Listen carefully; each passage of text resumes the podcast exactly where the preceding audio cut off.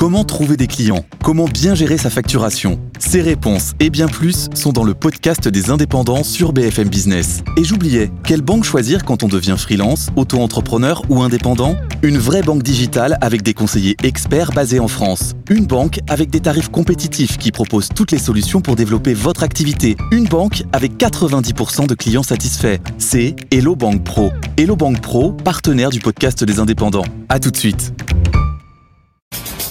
Bon, bah, les marchés, euh, euh, ouais, alors c'est vrai, vous avez tous raison, hein, les investisseurs réajustent leurs anticipations. C'est vrai que l'ambiance a changé.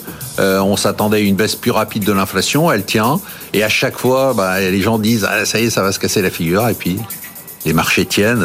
Quand on voit le CAC, on est à 12% de hausse depuis le début de l'année, le DAX 10%, le S&P 3,5%, le Nasdaq 10%, l'Eurostock 12%, euh, le Nikkei 5,4%, Shanghai 7,2%. Quand on, on, se, on se parle et on, on, écoute ce que vous dites, on se dit, ben, ce que vous disiez Valentine, finalement l'Europe quand même devrait être en première ligne et souffrir. Et finalement tous ceux qui ont joué euh, les États-Unis contre l'Europe se sont fait massacrer depuis le début de l'année, puisque c'est l'Europe qui a surperformé les États-Unis aussi en fin d'année. Euh, donc on est dans une sorte de marché qui est un peu bizarre. Louis de fait, euh, la hausse stop ou encore? Encore, même si depuis le début de l'année, ouais, encore, il n'y a pas de raison. Pourquoi? Parce que on a tant annoncé cette fameuse récession qui n'est vraiment pas arrivée. On verra ce que l'avenir nous dit. Mais le problème, c'est que on arrive en début d'année finalement avec des résultats du quatrième trimestre qui sont plutôt bons. Depuis trois semaines, on assiste même à des révisions à la hausse des bénéfices. C'est un peu ce qu'on disait tout à l'heure avec Benahouda, c'est-à-dire. Et déjà, c'était sur des attentes qui étaient extrêmement basses. Vous savez que normalement, au début d'année, les analystes sell-side font toujours, allez, on va faire plus 10% de bénéfices par action et on termine à 0, plus 5. Classique. Là, ça a été très faible et on révise à la hausse. Donc ça, c'est la première partie. Mmh. La deuxième chose, c'est que finalement, avec la réouverture de la Chine, on paraît, ça va faire un rebond de la croissance mondiale qui devrait dépasser 2%, qu'on pensait tous que ça allait être en dessous, et donc ça a un impact directement sur les bénéfices par action. Et surtout, ce qui est intéressant, c'est qu'on rentre, vous savez que la bourse anticipe toujours euh, quelques trimestres avant. Donc là, si les points bas des bénéfices par action, c'est le premier trimestre ou le deuxième trimestre 2023, bah, c'est normal que le marché rebondisse avant, parce que le marché anticipe tout le temps. Donc si le point bas est là et on repart, c'est normal que le marché rebondisse et aille acheter petit à petit les résultats 2024. C'est ce qu'appelle Goldman Sachs la hope phase, mmh. donc c'est-à-dire l'espoir, parce que l'année dernière, le marché a baissé, notamment à la fin des banquiers centraux, avec, vous savez, le PE, le price earning ratio, c'est que la valorisation associée, c'est le prix qui a baissé. C'est pas les résultats des sociétés.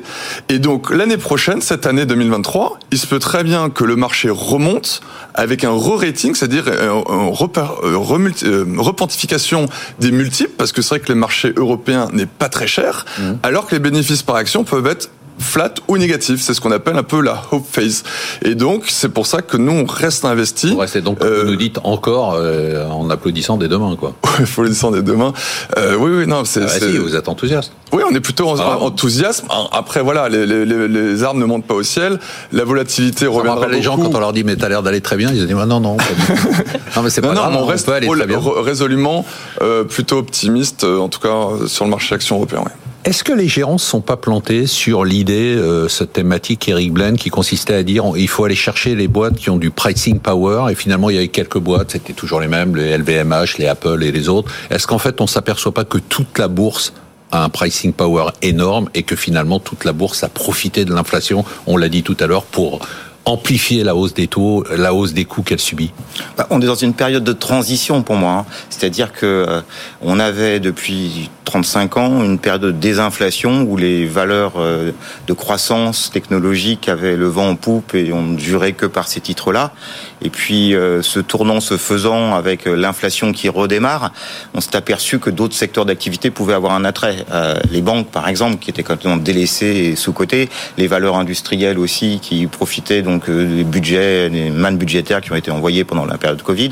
Et puis la hausse avec l'Ukraine, on a eu la hausse des, matières premières et donc les pétrolières qui étaient complètement oubliées à, côté, à cause des questions d'OEG euh, ont fait les meilleures performances boursières l'année dernière. Donc on a, on a finalement toute la bourse qui a, qui a monté, mais euh, pour sur des raisons différentes, à chaque fois et sur des grosses périodes, de, sur une grande période de transition. Mais là, est-ce qu'elles sont pas toutes en train de monter pour ceux dont on parlait tout à l'heure avec Benahouda, c'est-à-dire qu'en fait finalement elles, elles, elles, font plus que répercuter la hausse des, des coûts qu'elles subissent. Est-ce que finalement la l'inflation qu'on a, j'essaye de caricaturer, elle se retrouve pas dans le profit des entreprises? Je trouve que oui et non. C'est-à-dire que oui, on sait bien que l'actif entreprise est celui qui protège quasiment le mieux de, l'inflation. Donc c'est pas anormal de voir dans une période inflationniste les marchés actions pas trop mal se tenir. Hmm. bah, généralement, mais, en période de hausse de taux, euh, la, bourse, la bourse se tient pas très bien. Quoi. Exactement. Donc là, il y a eu des faits ponctuels en fait qui n'ont rien à voir avec cette histoire d'inflation. Pour moi, c'est des faits ponctuels. On est parti euh, de septembre dernier à un moment où euh, les euh, sous-pondérations actions européennes étaient extrêmement élevées extrêmement élevées. Et tout le monde tout le monde s'est planté. C'est-à-dire que les Américains qui avaient délaissé l'Europe et les États-Unis, les Européens qui étaient partis aux États-Unis parce que l'Europe ne pouvait plus entendre parler, eh bien, on a eu la baisse de, fantastique, hein, complètement inattendue de prix de l'énergie, et on a eu le redémarrage de la Chine. Donc il fallait repondérer. Et donc tous les après-midi, on avait les anglo-saxons qui nous faisaient Donc est-ce que vous diriez qu'il y a pas mal de gens qui disent ça, qu'on est arrivé à un niveau de neutralité aujourd'hui sur les marchés Aujourd'hui c'est fait. Voilà. Alors après, il y a la seconde vague là, des Européens qui disent « Oh mais les résultats sont super bons, finalement faut acheter ». Donc maintenant on a la deuxième vague du matin qui fait monter les bourses. Mais une fois qu'on aura ces effets ponctuels terminés, je pense qu'on va quand même s'apercevoir que les taux sont en train de monter et que les, DCF, euh, ils valent moins cher. C'est quoi les DCF C'est les discount cash flow, donc c'est l'évaluation en fait euh, de la bourse que fait les entreprises par l'actualisation des flux futurs. Donc euh, revenir les flux futurs à aujourd'hui. Et plus le taux monte, eh bien moins, moins, moins, moins c'est cher. Donc tout revient vers vous, qui êtes responsable des taux. Ouais, exactement. C'est en fait tout n'est qu'une ah. question de taux. C'est ça. Je vais rebondir sur euh, les, taux ont remonté et les marchés actions ne prennent absolument pas en considération les hausses de taux qu'on a eues toute l'année durant, l'année 2022 et les hausses de taux qu'on va avoir durant euh, durant cette année. Si on regarde aujourd'hui rien que l'indice Eurostock 50, on est revenu au niveau de l'indice, tout simplement sur les niveaux qu'on avait au début de l'année 2022. Si on regarde les spreads de crédit, alors c'est l'écart entre un rendement entre une dette d'entreprise et une dette sans risque d'un État. Même sujet. On est revenu sur les niveaux de rémunération qu'on avait au début de l'année 2022. C'est-à-dire aujourd'hui, les actifs risqués ne prennent pas en compte l'impact que le resserrement monétaire va avoir sur nos économies. Le problème, c'est qu'il n'y a... pas d'impact. Attendez, attendez. Il y a en général un décalage entre cet impact qui est entre 12 et 18 mois. Et le problème aujourd'hui, et ce qui est pour ça que c'est très difficile pour les, investisseurs, les économistes, c'est que ce décalage, enfin ce, décalage est brouillé par toutes les mesures de soutien qui sont prises par les États. Et ça, aujourd'hui, c'est beaucoup plus compliqué. Mais les mesures de soutien ne vont faire que décaler l'impact, ne vont peut-être aussi, ne vont peut-être aussi jouer à amplifier cet impact parce qu'ils vont obliger les banques centrales à monter les taux plus que nécessaire. Mais on aura cet impact négatif sur nos économies. Ce n'est qu'une question de temps. Donc, stop ou encore sur la bourse? Ben, je dirais pour l'instant, on est encore, euh, je dirais, on peut, on peut encore euh, rester investi, mais il faut quand même garder à l'esprit qu'on va avoir un ralentissement fort. Alors, au début, on anticipait tous ce ralentissement sur le deuxième semestre de l'année 2023. Maintenant, ça s'est déplacé plutôt 2024. D'accord, mais les gérants vont nous dire euh, quand, quand il va y avoir le ralentissement, les taux vont baisser, donc c'est une bonne nouvelle pour la bourse. Donc de toute façon, pile je gagne, enfin je, je gagne aussi. Non, parce qu'entre deux, il y aura un ralentissement quand même. Il y aura un ralentissement de la croissance et il y aura des les économistes, ils vont tous se mettre à réviser à la baisse la croissance pour l'année 2024. Il y a des effets volumes sur des marges élevées. il y a des effets volumes qui vont se faire sur des marges élevées, donc ça va quand même euh, entraîner des. Louis, vous ne croyez pas Si, si, c'est assez intéressant, c'est possible, mais euh, en, effet, mais les attentes sont extrêmement faibles. Pour le moment, les niveaux de variation des marchés sont faibles, donc même si c'est le cas, et que les marges des entreprises, c'est vrai qu'elles sont quasiment plus haut, notamment aux États-Unis, rebaissent.